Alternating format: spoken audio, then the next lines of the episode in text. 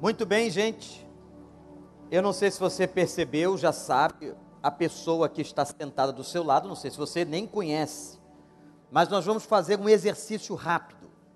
Nós estamos aqui, nesse ano de 2019, no ano do cuidado, não é verdade? Fizemos uma série bíblica sobre o homem que cuidava das pessoas, uma série baseada no profeta Elias. Foram sete mensagens, e agora, desde domingo passado, nós estamos trazendo experiências de cuidado do próprio Senhor Jesus para com as pessoas. Mas nós vamos agora exercitar rapidamente o cuidado. Eu sei que você gosta muito de fazer isso. Então nós vamos fazer da seguinte maneira: nós vamos ter 90, é, 90 segundos para que você possa virar para o lado e você vai perguntar em 45 segundos como o outro está. E os outros 45 segundos o outro pergunta como você está, como foi a semana, e se você não conhece, pode também perguntar o nome. Vamos exercitar? 90 segundos. Como foi sua semana?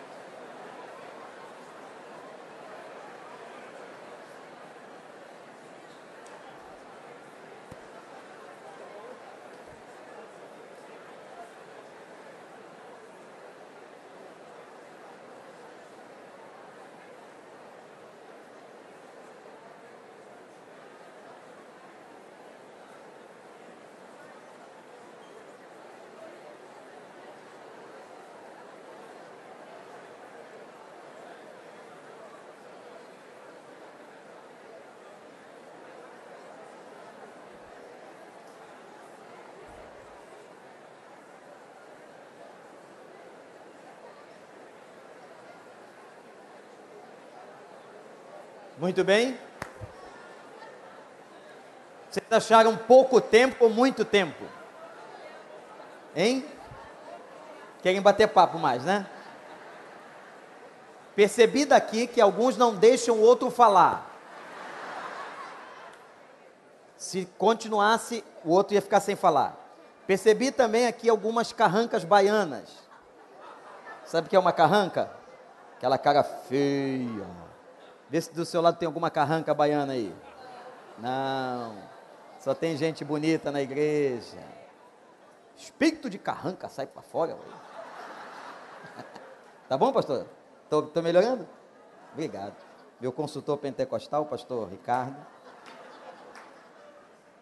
Tá vendo? Esse garoto não é fácil. Gente, abra sua Bíblia no Evangelho de Mateus, capítulo 8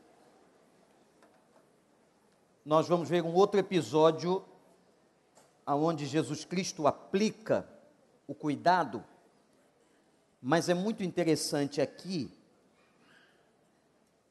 que o homem a quem ele vai cuidar vem pedir cuidado por alguém. Fantástico esse texto de Mateus 8, versículo 5. Esses textos que nós estamos usando sobre a vida de Jesus, eu quero que você tenha muito cuidado, porque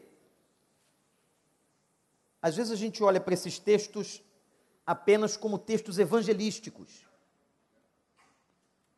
Semana passada nós trabalhamos pela manhã o encontro fantástico de Jesus com a mulher samaritana. À noite nós trabalhamos o encontro de Jesus com Zaqueu. Extraordinário. E muitas vezes nós olhamos pelo viés do evangelismo, que é muito forte, realmente são mensagens extraordinárias de evangelização, textos muito propícios, mas o ensinamento para nós, que somos crentes, nesses textos é muito forte. E às vezes na nossa própria cabeça nós classificamos assim, não, esse texto aqui ele é evangelístico. Sim, ele também pode ser evangelístico. Mas muitas vezes nós não usamos os textos porque os classificamos na cabeça. Esse texto que nós vamos ler agora, de Mateus 8, verso 5, é um desses textos, como também foi o da mulher samaritana e, consequentemente, o de Zaqueu. E nós vimos a riqueza que eles tinham. Verso 5 diz assim: Entrando Jesus em Cafarnaum, dirigiu-se ele um centurião pedindo-lhe ajuda e disse: Senhor, meu servo está em casa paralítico em terrível sofrimento. Jesus lhe disse: Eu irei curá-lo. Respondeu o centurião: Senhor, não mereço receber-te debaixo do meu teto, mas dize apenas uma palavra e o meu servo será curado pois eu também sou um homem sujeito à autoridade e com soldados sob o meu comando. Digo a um vá e ele vai, a outro venha e ele vem. Digo ao meu servo faça isto e ele faz. Ao ouvir isso, Jesus admirou-se e disse aos que o seguiam: Eu digo a vocês a verdade, não encontrei em Israel ninguém com tamanha fé. Não encontrei em Israel ninguém com tamanha fé. Eu digo que muitos virão do Oriente e do Ocidente e se sentarão à mesa com Abraão, Isaque e Jacó no reino dos céus. Que Deus nos abençoe. Este homem foi denominado por Jesus como homem que tinha a maior fé que ele havia conhecido entre os homens de Israel. Nós estamos diante de um texto de um homem que tem uma fé extraordinária. É importante nós observarmos uma correlação entre fé e cuidado. E nós vamos entender isso no texto.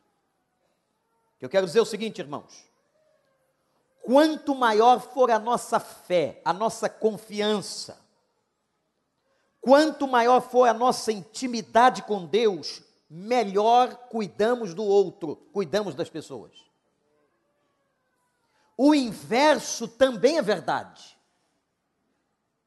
Quanto mais distante de Deus, quanto mais ateu, mais dificuldade você terá em cuidar das pessoas com a verdadeira essência bíblica do amor. Por quê? Porque Deus é amor. O Senhor é o nosso mestre no ensinamento do que é amar, do que é cuidar das pessoas. Ora, se eu estou distante dele, eu terei sempre muita dificuldade para entender o que é cuidado bíblico. Qual é o cuidado que Deus espera que nós demos às pessoas. Então há uma relação maravilhosa no texto entre fé e cuidado, cuidado e fé. Vamos ao texto. O homem centurião da pequena aldeia de Naum, daí a palavra Cafarnaum. Cafar é aldeia. Um centurião era um oficial do exército romano e como a palavra já diz, ele chefiava uma guarnição, era comandante de uma guarnição de 100 soldados, centurião. Este homem era na hierarquia militar muito importante na história do exército romano. Era um homem socialmente também muito importante. Um centurião gozava de várias regalias. Há posições na vida e na sociedade em que pessoas que estão nessas posições, elas gozam de maiores privilégios. Mas não esqueça de uma coisa: quanto maior o privilégio, maior a responsabilidade. Este homem tinha uma grande responsabilidade mas ele gozava de muitos privilégios que eram lhes dados pelo Império Romano. Era um homem conhecido em Cafarnaum. Cafarnaum não era uma aldeia muito grande, uma região muito grande. Mas ele agora vai fazer algo importantíssimo, e aqui está o primeiro momento marcante nesse texto. Ele vai até Cristo e pede a Cristo que Cristo possa abençoar o seu servo. Tá, pastor, mas o que tem isso de extraordinário? Tem muita coisa aqui embutida nesta verdade, porque um centurião não tinha um servo. Um centurião tinha muitos servos trabalhando para ele, fazendo vários serviços. E a época do Novo Testamento, a questão da escravatura não estava resolvida, ela foi resolvida muito tempo depois. Se você quiser entender um pouco melhor isto, a tolerância, a relação do próprio cristianismo com a escravidão, leia a carta de Filemão. Este problema foi resolvido socialmente ao longo dos anos, ao longo da história, mas naquela época não estava. Ora, o que isso significa? Significa que um servo, na verdade, a palavra servo ou escravo é a mesma coisa no Novo Testamento. Um escravo não tinha direitos. Um escravo não tinha autorização para fazer o que queria. Ao contrário, segundo as leis da época, o próprio dono do escravo, o dono que o havia comprado, geralmente senhores muito ricos e poderosos da sociedade daquela época, tinham até o direito de maltratar o escravo. Seres humanos como nós. Ora, é claro que a escravatura, a opressão humana, não pode ser aceita em nenhum nível. Por isso, os direitos humanos são tão falados hoje porque numa sociedade do século 21 nós não podemos admitir certas coisas, trabalho escravo, submissão a situações subhumanas que pessoas são submetidas. Naquela época, a lei autorizava ou permitia que o escravo ficasse totalmente debaixo do domínio do seu senhor. Uma carta de um administrador para um senhor, um administrador político, segundo os relatos de Flávio Joséfo, que foi o maior historiador judeu daquela época, ele recorta um texto e diz assim: texto de uma autoridade para um senhor: examine os seus escravos se estiverem velhos, elimine-os. A própria lei dava autorização para que o Senhor maltratasse, matasse ou eliminasse um escravo. Irmãos, pensemos que isto estava na cultura, na mentalidade daquela época. É muito interessante nós analisarmos o aspecto cultural, a mentalidade de uma cultura. Porque nós fazemos coisas, por exemplo, que estão na nossa cultura, e quando uma coisa está na nossa cultura, na nossa mentalidade, nós a fazemos automaticamente. Não, isso é normal, todos fazem. Quer dizer, a cultura faz. Está impregnado até nos nossos valores. Então imagina que naquela época, numa cultura de escravidão, aonde senhores maltratavam escravos, um homem que era um centurião, comandante de uma guarnição romana, um homem socialmente importante, ele vai se preocupar com um escravo, e ele tinha vários. E detalhe, aqui são os detalhes que o estudo bíblico vai dar a você. Se ele era escravo deste homem, certamente ele não foi paralítico toda a vida. O texto vai dizer que ele estava agora sofrendo de uma paralisia, de uma doença que o atormentava e que o deixara paralítico. Mas ninguém comprava um escravo paralítico. Ele seria morto. Ele seria, como naquela época, abandonado para que morresse. Era assim que faziam com os escravos. As pessoas eram absolutamente desprezadas. Ora, ele agora ele obtém uma doença que o paralisa. A coisa mais comum naquela cultura que este centurião podia fazer era deixar aquele homem para que morresse ou matá-lo. Porque ele vivo traria despesas, como por exemplo no campo da alimentação, e ele não poderia mais cumprir a sua missão, a sua tarefa de ser servo daquele Senhor. A Bíblia não conta detalhes sobre a vida deste paralítico e nem conta detalhes sobre a vida do centurião. Por exemplo, nós não sabemos o nome de nenhum dos dois.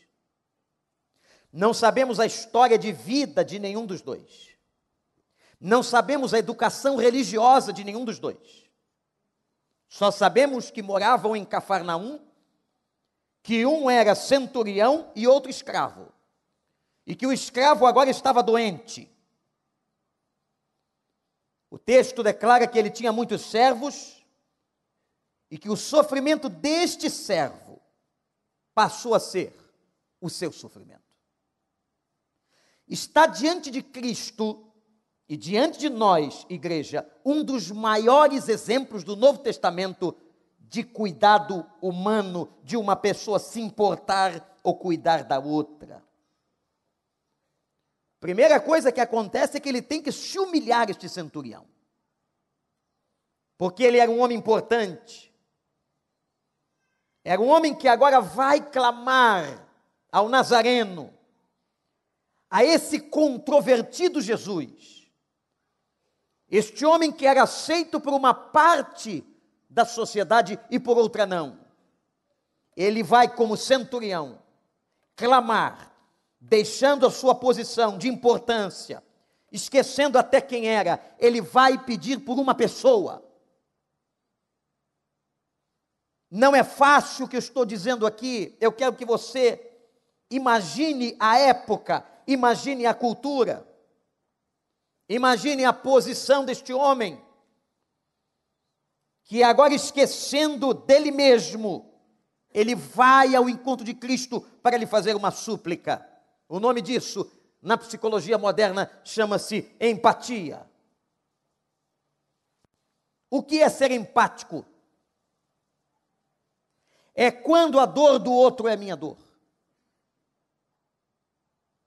É quando aquilo que faz o outro sofrer começa a me fazer sofrer. E quando nós lemos o Novo Testamento, esse amor de Deus que nos é ensinado, igreja, esse amor de Deus, que é maravilhosamente exposto em 1 Coríntios 13, esse amor de Deus que é exposto por João na sua carta, na sua primeira carta. Aquele que não ama não conhece Deus. Aquele que não ama não entendeu o Evangelho. Este amor, ele se traduz, como dizia o doutor Rousseau Shedd, ele se substancia na prática do cuidado. Não adianta você dizer que ama se você não expressa, através de um cuidado prático, pragmático, efetivo, real, concreto, Há muitas pessoas que têm o que a Bíblia chama de um amor absolutamente teórico. Um amor de palavras, e a Bíblia diz assim: não ameis de palavras, mas que o amor que vocês sentem seja substanciado pelo cuidado. Ora, e como é que a gente aprende esse amor? Só na comunhão com Deus, irmãos. Quanto mais próximo de Deus, Quanto mais próximo à fonte do amor, Eu vou aprendendo sobre este amor. Parece que essa pregação é uma pregação muito simples. Quem é batista vai entender, aprendida na época das mensageiras embaixadores do rei. Aprendida lá nas escolinhas.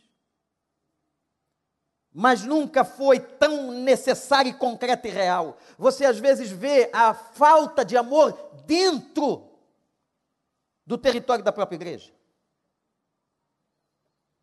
Você vê a forma ríspida, você vê a forma deselegante, você vê a forma agressiva. Que às vezes, por exemplo, nós entramos no estacionamento, nós falamos com uma pessoa da recepção, nós falamos com funcionários terceirizados que estão aqui. Hoje eu propositalmente eu parei o carro exatamente na, no portão a observar algumas coisas que estavam acontecendo. Só vem uma coisa na minha cabeça: como é que nós, ao arrumarmos o um embrólio aqui, vamos cultuar ali?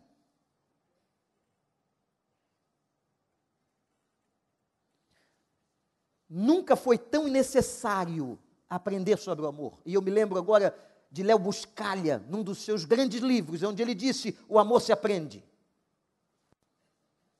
E não há idade para se aprender sobre o amor. Não é porque você ficou mais velho cronologicamente que você não necessite aprender sobre o amor. Nós precisamos aprender a amar. Amém ou não? Que se nós soubéssemos amar, se nós amássemos como o Novo Testamento manda, se nós amássemos como Cristo nos ensinou, a sociedade não estaria como está, a igreja seria muito mais efetiva que quando Jesus Cristo orava a oração sacerdotal, em João 17, e ele fala do testemunho da igreja, da pregação da igreja, a melhor pregação da igreja, o melhor testemunho da igreja não é chamar o melhor evangelista do país para uma conferência, não. Não é. A melhor pregação da igreja, ela se dá pelo amor e pelo cuidado. Que eles sejam um como eu e tu somos um, Senhor. Para que o mundo saiba que tu me enviaste. Veja isso para que o mundo saiba que tu me enviaste. Quer dizer, a grande pregação da igreja é a sua comunhão. Nós temos que ter um nível de comunhão, de cuidado, de amor, que nós venhamos a atrair e não a repelir. Em nome de Jesus. Atrair pessoas. Eu quero aquele grupo, eu quero aquela igreja, eu quero aquele sentimento, eu quero estar no meio daquelas pessoas, porque elas cuidam, porque elas se importam, porque elas respeitam. É isto que o Novo Testamento nos ensina. Este centurião é um exemplo de uma pessoa que foi se preocupar com alguém que não merecia a mínima atenção. Temos aqui na nossa igreja, graças a Deus, muitas pessoas que Deus deu a bênção de terem empregados. Falo com você agora que Deus colocou na sua mão, ou na sua casa, um, dois, três empregados, ou na sua organização. Que coisa maravilhosa quando temos um patrão, um chefe, um líder que olha a necessidade daquele que é pequeno, daquele que é menor. Que o Espírito Santo possa ajudar você, empreendedor, homem de negócios, a ter uma visão muito mais do que humana, uma visão cristã para com aqueles que trabalham para a sua empresa, para a sua casa ou perto de você. São pessoas são pessoas. Aquele homem podia ter matado, desprezado, ele se preocupa com um homem que aparentemente estava definhando, seu destino estava definido. O que mais fazer por este paralítico? Mas ele sente empatia, ele sente amor. Ele deixa a sua posição e vai até a presença do Senhor. Olhe para este centurião. Temos a tendência no texto de olharmos muito para o, homem, o escravo, e usar isso evangelisticamente. Mas olhe agora para a postura deste centurião, que foi buscar uma solução para o outro. Gente, nós estamos vivendo dias em que as pessoas, cada vez mais, nós, quando eu falo das pessoas, eu falo de mim, eu falo de você, de nós, nós estamos nos preocupando cada vez menos com o outro. Numa cultura absolutamente individualista, em que o que interessa, como dizia a vovó, é o meu pirão primeiro. Quem é mais velho entendeu a história. Primeiro é para mim, sou eu. É como aquele cara da parábola, os meus celeiros. A minha vida, as minhas economias, o meu dinheiro é meu. O pronome é pessoal. O dia que nós aprendermos o nós, o compartilhamento, a preocupação, eu não quero saber, não estou preocupado o que, que o Brasil está fazendo, o que, que o outro está fazendo, o que a pessoa de uma outra igreja faz, isso não interessa. Nós estamos preocupados aqui em que eu e você sejamos melhores em nome de Jesus. Em que nós saiamos daqui nos preocupando de maneira efetiva, real, não hipócrita com as pessoas. Eu tenho que ser melhor, eu quero ser melhor e eu sei que você também quer. Por isso nós estamos aqui clamando para que o Espírito Santo de Deus nos abençoe e nos faça e nos dê força, competência para que sejamos melhores para a glória do seu nome. Que também não quer aquela turma que diz assim: está vendo o que eu fiz? Está vendo como eu sou bom? Por isso que na sabedoria do Evangelho, Jesus disse: aquilo que faz a tua mão direita a esquerda não precisa saber. Não seja como os hipócritas que tocam buzina porque dão esmolas. Está vendo? Olha aqui. Vejam, eu dei uma esmola a este miserável. Acrescentei ao tesouro celestial alguma coisa porque ajudei esta pessoa. Há pessoas que adoram promover a si mesmas, a sua própria ajuda, mas que nós façamos isso de coração pelo outro que nós façamos como ordem do Senhor, como motivação desse espírito, deste evangelho. Este homem se importa com aquele escravo que estava ali, paralítico. Vai até Cristo. Mas há um segundo momento na história narrada que me chama a atenção: é a fé deste homem, que fez admirar o próprio Senhor Jesus. Jesus lhe dá uma resposta tão direta. É maravilhosa a soberania de Deus e como Deus trata dos assuntos, não é? A uns Deus ia curar, mandava se lavar no tanque de Siloé. Foi assim com o cego. A outro ele foi curar, mandou o paralítico pegar o leito dele e ir embora. A outro endemoniado ele recebeu e de maneira muito interessante não deixou que o homem, agora liberto, o seguisse. Disse: Não, volta para a tua casa. Deus trabalha com cada um na sua individualidade, no seu contexto. E agora ele trabalha com este homem.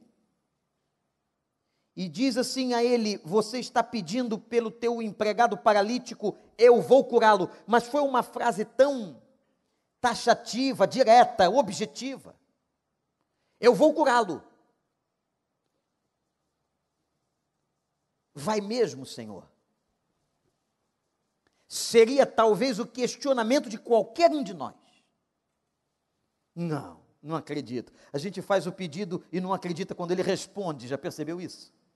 Nós somos tão incrédulos que pedimos anos, às vezes anos, uma coisa a Deus, quando a recebemos, a gente diz assim: não acredito que isso aconteceu. Eu não acredito que isso foi possível. Ora, saiba que você tem um Deus grande e poderoso. Isto aqui não é uma reuniãozinha qualquer, nós estamos aqui em nome de Jesus. Nós cremos no poder de Jesus, na graça de Jesus, na misericórdia de Jesus. Nós clamamos a Jesus no nome de Jesus e Ele ouve oração, sim. Ele age, sim. Ele cura, sim. Ele transforma, sim. Ele abençoa, sim. Ele liberta, sim. Ele salva, sim. Senão essa reunião não teria qualquer sentido, seria mais uma reuniãozinha de condomínio ou coisa chata. Seria mais uma reuniãozinha qualquer na sua organização? Não. Nós estamos aqui diante da palavra dele, do nome dele, e o Espírito de Deus se move quando o seu nome é invocado. Invocado foi o nome do Senhor hoje de manhã. E o Espírito que não apenas está em nós, dentro daqueles que creem, esse Espírito se move no meio de nós. Coisa fantástica. O Espírito está em nós se move no meio de nós, age no meio de nós, opera no meio de nós. O Espírito Santo de Deus está aqui.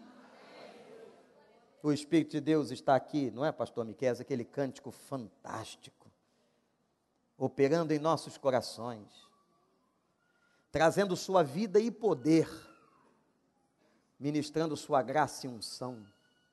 Os feridos de alma são curados, os cativos.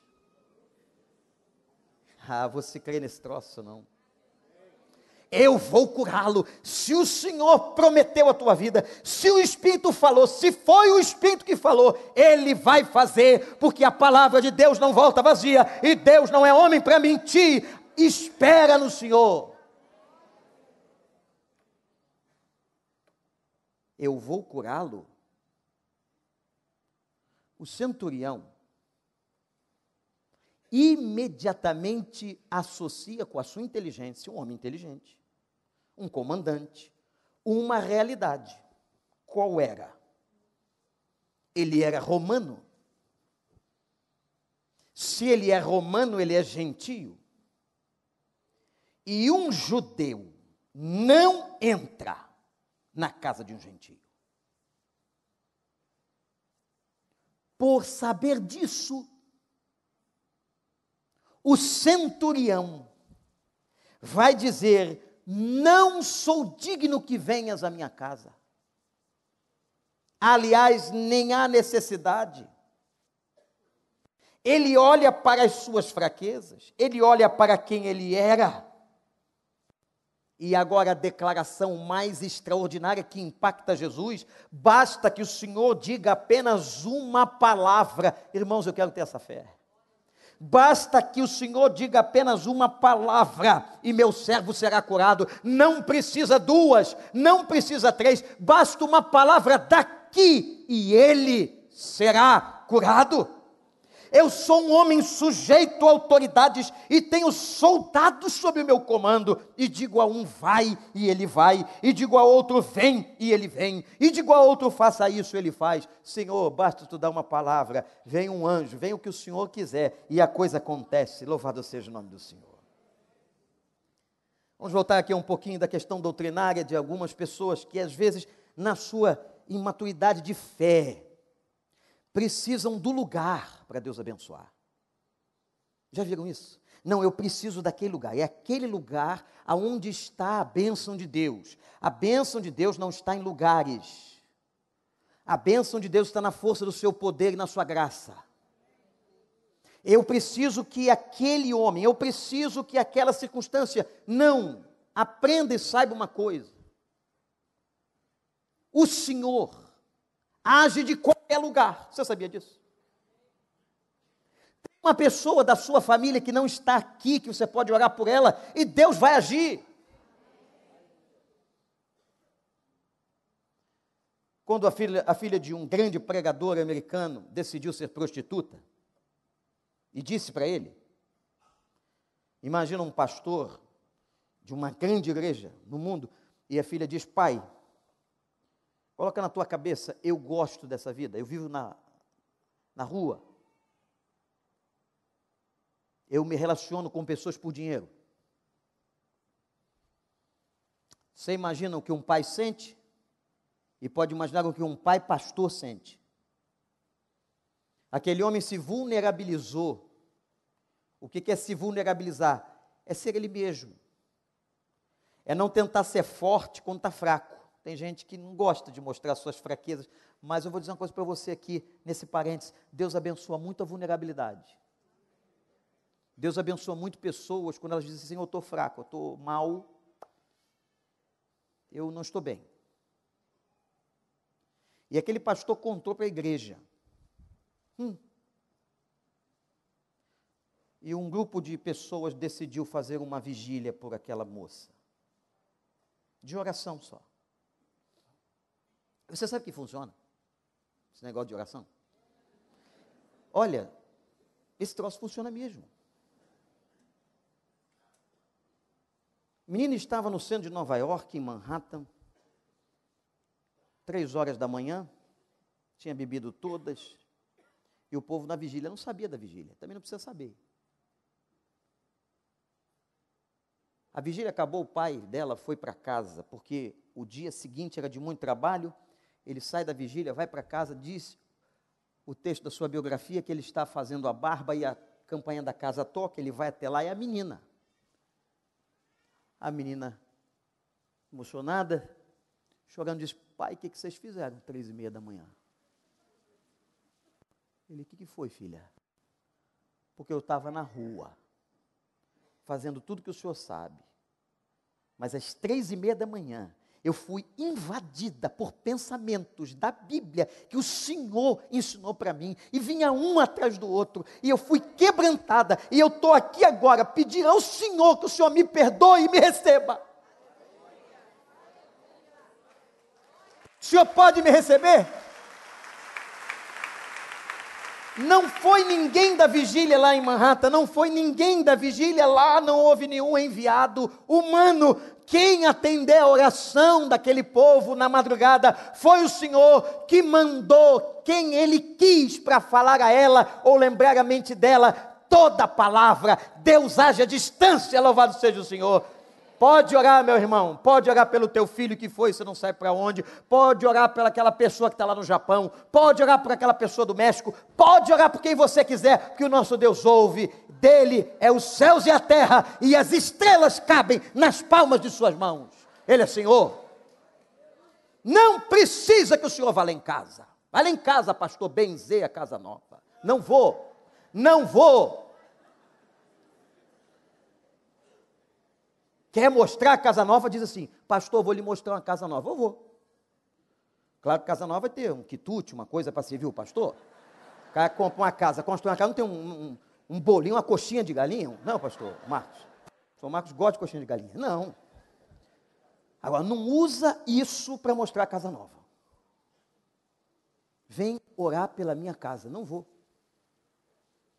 Porque quem abençoa a sua casa é o Senhor dos Exércitos e você na sua oração tem tanto poder como eu. O sacerdócio foi dado a mim e a você. Nós somos sacerdotes. O véu que separava não separa mais. Aleluia! O mesmo acesso que eu, pastor Wander, tenho à presença de Deus, você tem. Não tem nada especial no meu acesso. Não tem uma turma lá em cima dizendo: olha, quem está pedindo é o Wander. Vamos abrir aqui, vamos dar um jeitinho. A brasileira até na oração pensa no jeitinho. Que inferno. Não, porque o pastor está aí, deve ter mais poder. Pede que o senhor. Eu já ouvi isso várias vezes, irmãos. Eu não estou criando. Pastor, o senhor deve ter mais. Eu não tenho mais intimidade nenhuma. Deus ouve na sua soberania, Deus faz o que Ele quer, e basta um coração quebrantado e contrito para o Senhor ouvir a oração. E às vezes se eu pedir, aí é que o negócio não vem. Hein? Atenção. Se humilha na presença de Deus. O senhor não precisa ir lá em casa. O senhor não precisa benzer o meu carro. Nem a chave. Irmãos, eu estou aqui com muito amor ensinando doutrina bíblica. Para que não sofram. Porque quando nós não conhecemos a Escritura, nós sofremos, nós temos medo de Deus, nós temos conceitos errados sobre Deus, nós temos ideias erradas de como Deus age. Consagre sim a sua casa, consagre o seu carro, tudo que você tem, mas você tem primeiro que consagrar é o coração. Que não adianta consagrar o carro e a casa e o coração está debaixo de tanto pecado, tanta coisa errada. Consagre tudo. Mas não precisa de ninguém. Eu vou chamar as irmãzinhas de oração, que bom. Mas o mesmo acesso, a mesma chave que elas têm para virar o jogo, você tem. A mesma competência você tem. É claro que é maravilhoso quando a gente vem com uma reunião de oração e todo mundo clamando pela mesma coisa ao Senhor. Isso é bíblico. O Senhor não precisa, basta uma palavra e o meu servo será curado. Com base em quê? Com base em que este homem está declarando isso? Com base no conhecimento do princípio de autoridade. Aliás, é um outro assunto que a gente tem que aprender muito nessa vida. Não é sobre somente amar, mas a gente precisa aprender sobre autoridade, princípio de autoridade vinda de Deus. Existe o estabelecimento de um princípio de autoridade na Bíblia, no Velho, no Novo Testamento, nas regiões celestiais. Existe hierarquia angelical, você sabia disso? Como existe hierarquia angelical de demônios porque houve uma ordem estabelecida lá atrás. Quando eu digo aqui que você ser membro de uma igreja não é ser membro de um clube social, você está submetendo sua vida a um princípio de autoridade espiritual.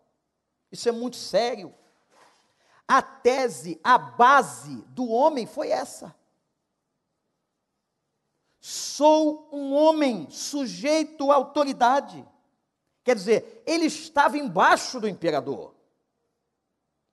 Ele estava embaixo do alto comando romano. E eu tenho pessoas abaixo de mim. E eu digo a este que está abaixo de mim, vai, ele vai, vem, ele vem. Eu sei qual é o seu poder e a sua autoridade. É isso que o homem está dizendo. o seu poder e a sua autoridade. Ele reconhece a autoridade, o princípio de autoridade em Cristo Jesus. Irmãos, o princípio de autoridade. Me permitam só fazer um parênteses aqui, é uma coisa muito séria. O que nós vivemos hoje na sociedade é uma evidência de uma violação ou de uma adulteração do princípio de autoridade. As pessoas a nova geração e os jovens que atentem bem para isso, que são jovens crentes, não respeitam autoridade. Isso está se enfronhando na mentalidade e na cultura. São professores que apanham na sala de aula. São pessoas de autoridade policial são desrespeitadas. Isto é uma questão eminentemente cultural e contextual que nós temos que combater. E isso estabelece em todas as esferas de autoridade. Todas, seja na igreja, na escola, no trânsito, em qualquer lugar, há um desrespeito absoluto. Eu estou falando besteira, gente? É só você sair na rua. E, obviamente, isso não está de acordo com os princípios de Deus. A Bíblia fala do princípio de autoridade, que toda autoridade tem que ser respeitada. A autoridade, por exemplo, dentro de casa.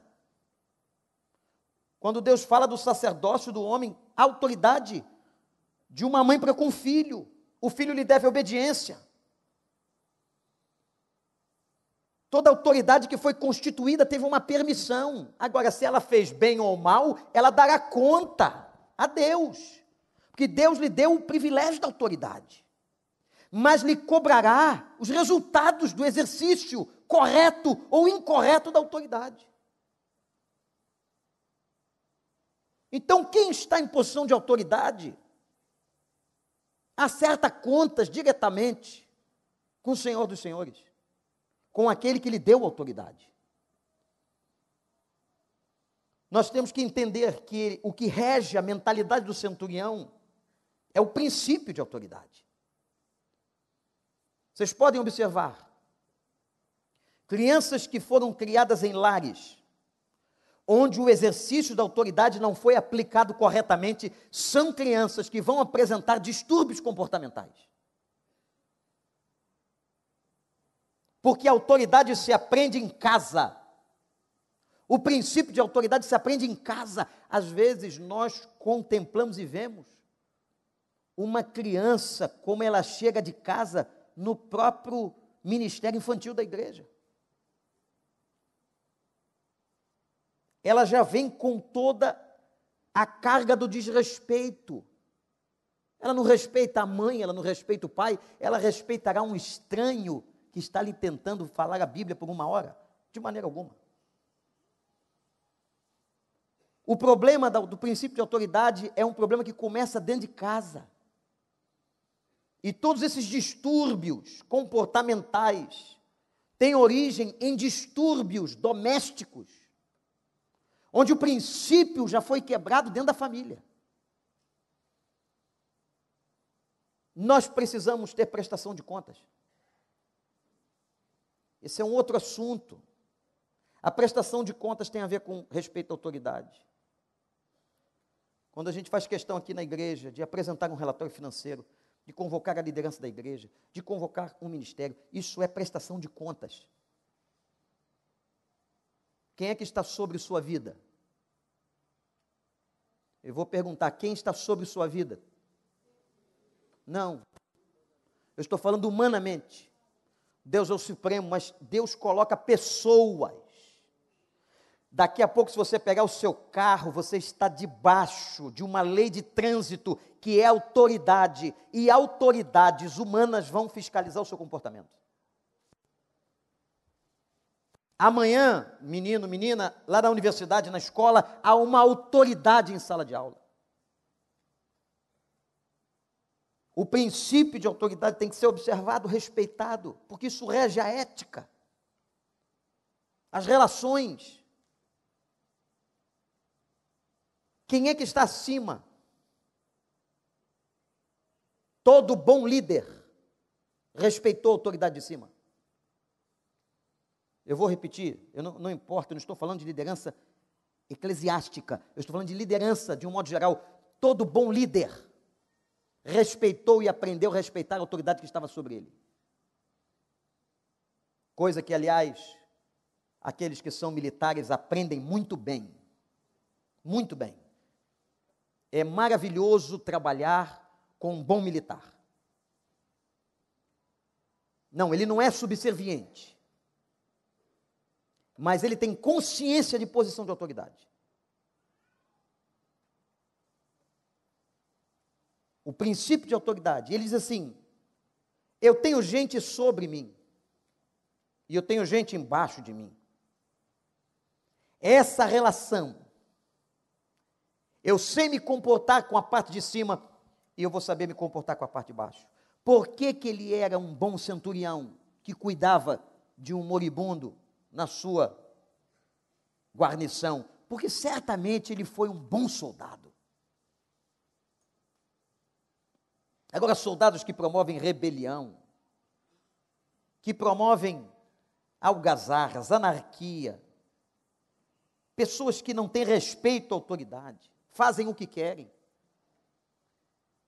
Eu queria que você pensasse nessa pergunta que eu fiz. Quem está sobre tua vida? A quem você deve hoje conta o respeito? Quem? Pensa aí, porque vai ter.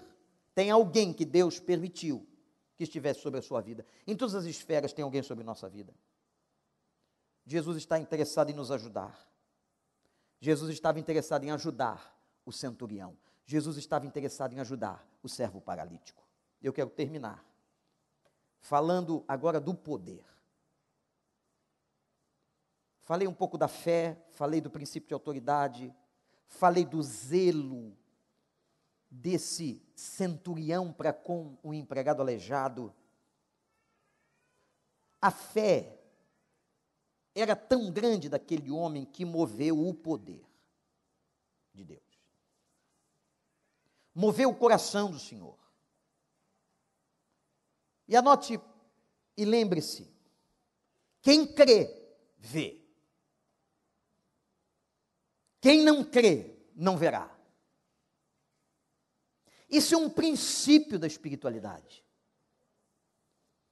Se nós cremos, nós veremos. Se você crê, você vai ver a glória de Deus. Isso é fé, o pressuposto de Hebreus, o firme fundamento daquilo que eu não vejo, mas eu creio. Nós cremos. Bem-aventurados que não viram e creram, Tomé. Como nós não vimos palpavelmente a Cristo, mas cremos nele, e porque cremos nele, o experimentamos, louvado seja o nome do Senhor confiamos na Sua autoridade, acreditamos no Seu poder.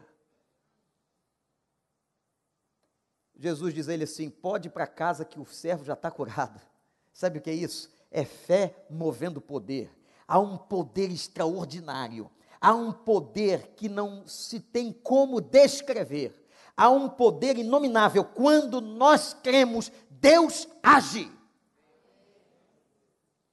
E o poder de Deus, irmãos, é um negócio tremendo. Quando o Joel Comiskey veio aqui e disse que o poder de Deus é algo que nós não sabemos calcular ou mensurar.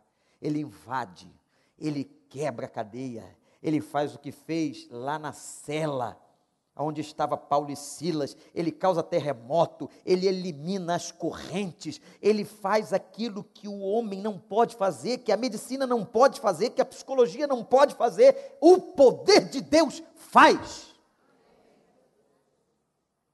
Pode ir para casa que ele está curado. E ele vira-se numa lição a todo mundo que estava ali em Cafarnaum e disse assim: Eu não vi entre todo Israel. Isso é muito sério. Eu não vi entre judeus que conhecem a lei, eu não vi entre os fariseus, eu não vi entre os escribas, eu não vi entre os doutores, eu não vi entre aqueles que sabem a história de um Deus que abriu o mar vermelho, de um Deus que fez proezas, eu não vi ninguém, disse Jesus, com uma fé maior que deste centurião. Que coisa espetacular. Essa confiança. Ah, se você tiver uma fé maior do que a de um pequeno grão de mostarda, poderá transportar todos os montes da tua vida. E a gente tem que pedir, se é uma oração que nós temos que fazer, porque a Bíblia diz isso, é pedir a Deus que acrescente nossa fé. A Bíblia fala de pessoas de pouca fé, Jesus disse isso uma vez repreendendo os discípulos, disse: Vocês têm pouca fé. Até quando estarei com vocês, homens de pouca fé? Peçamos a Deus que Deus acrescente nossa fé. Agora eu tenho uma coisa para dizer para você. A melhor maneira de Deus fazer crescer fé é no sofrimento. É por isso que quer ter mais fé? Não é na escola bíblica que você vai aprender fé é na crise. Por isso que Paulo olhava a crise e dizia: tendes por grande alegria quando passados por provações, por sofrimento, porque isto faz a nossa fé crescer, a nossa confiança exuberar no Senhor. Está passando sofrimento hoje? Está com dor? Está com dificuldade, crente? É bênção de Deus na tua vida, Ele está crescendo com a tua fé, Ele está te aperfeiçoando, Ele está te lapidando, Ele está moendo a gente para que a gente seja o vinho melhor, ele amassa a uva, ele amassa a azeitona para dar azeite e azeite do bom. Louvado seja o nome do Senhor. Aumenta a minha fé. E ele diz assim: e agora uma lição para os judeus e uma bênção para nós. Um dia, vocês estão pensando que é só vocês judeus que vão sentar na mesa, não é? Vocês estão pensando que é só vocês, judeus, que são filhos de Abraão? Estão achando que é só um clubezinho de judeus? Não. Vai vir gente de todo lado. Vem centurião de Roma. Vem brasileiro. Vem, vem sim. Apesar de tudo, vai chegar brasileiro a rodo lá. Vai ter americano, vai ter japonês, vai ter iraquiano, vai ter sírio, vai ter gente de todo lado dessa terra e vai se sentar na mesma mesa com Abraão, Isaac e Jacó e ele vai celebrar a ceia, a vitória do Senhor. Como você creu, disse Jesus ao centurião, assim lhe acontecerá.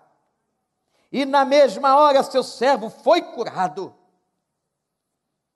E Jesus ensinando: vai vir gente de todo lado. Vai ser um grande almoço. Eu sei lá como é que vai ser aquilo. Naquela campina grande. O Senhor chegando. Não vai ter mais crente maturo eu quero ficar do lado de Abraão. Aquela mãe do Novo Testamento, lembra? Foi pedir para Jesus uma coisa simples, bobagem. Bota o meu filho à direita e meu outro filho à esquerda. Coração de mãe, para não dizer outra coisa, coração de mãe. Mulher boa, gente, gente fina. Egoísta. Bem egoísta, bem. Mas é mãe, né, gente? E aí eu sou alguém aqui para falar contra as mães. Mãe é mãe. Bota meu filhinho aqui e outro ali lá, não vai ter mais mãe assim. Ninguém. Sabe por quê? Porque lá a gente vai estar querendo ver o rei. Vai estar todo mundo ansioso por aquele grande momento em que a gente vai sentar junto.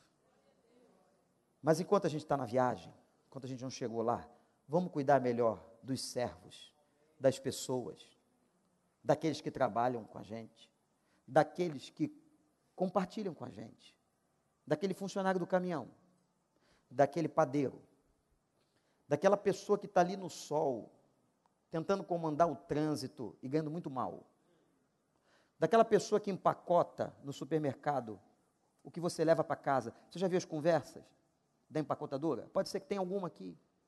As lutas, as dificuldades. As pessoas sofridas que vão no seu consultório. As pessoas doídas e doloridas. A gente só não pode ajudar quem não quer. Mas tem muita gente que quer. Que nós sejamos como centurião no comportamento, na ética, no cuidado. Que o Espírito de Deus nos abençoe.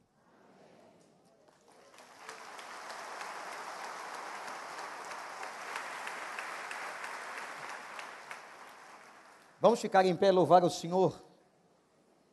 Não sai na hora da sobremesa, não, é o último cântico agora. Olha aí, esse cântico é lindo, você não pode ir para cá sem cantar com a gente.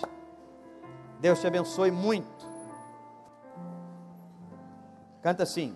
O Espírito de Deus está aqui, operando em nossos corações trazendo sua vida e poder, ministrando sua ministrando graça, sua graça e amor.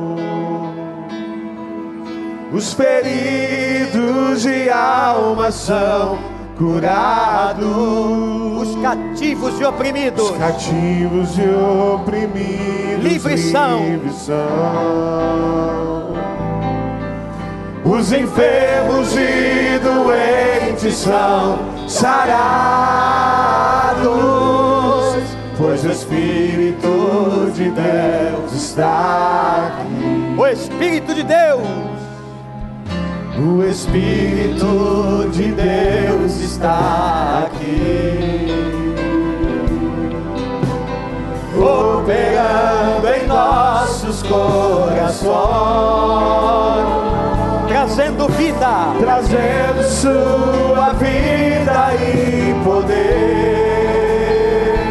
ministrando a graça, ministrando sua graça e amor. Os feridos de alma são curados, os cativos e oprimidos livres são. Os enfermos e doentes são sarados,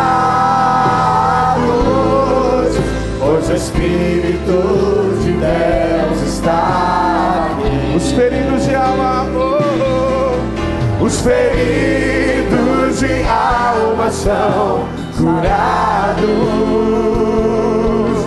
os cativos e oprimidos livres são, os enfermos e doentes são sarados,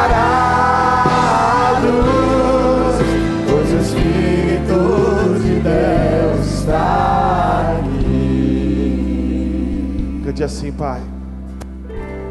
Pai, eu quero contemplar. Diga isso, tua glória e majestade. Tua glória e majestade. Pai, eu quero te adorar. Pai, eu quero te adorar. Em espírito e verdade. Em espírito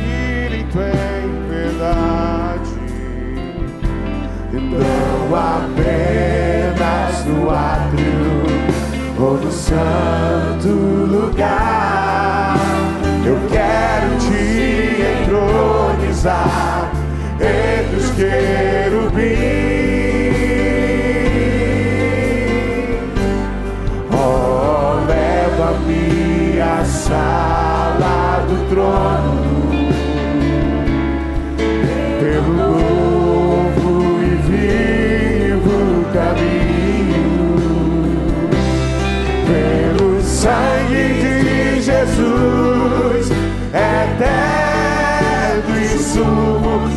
sacerdote.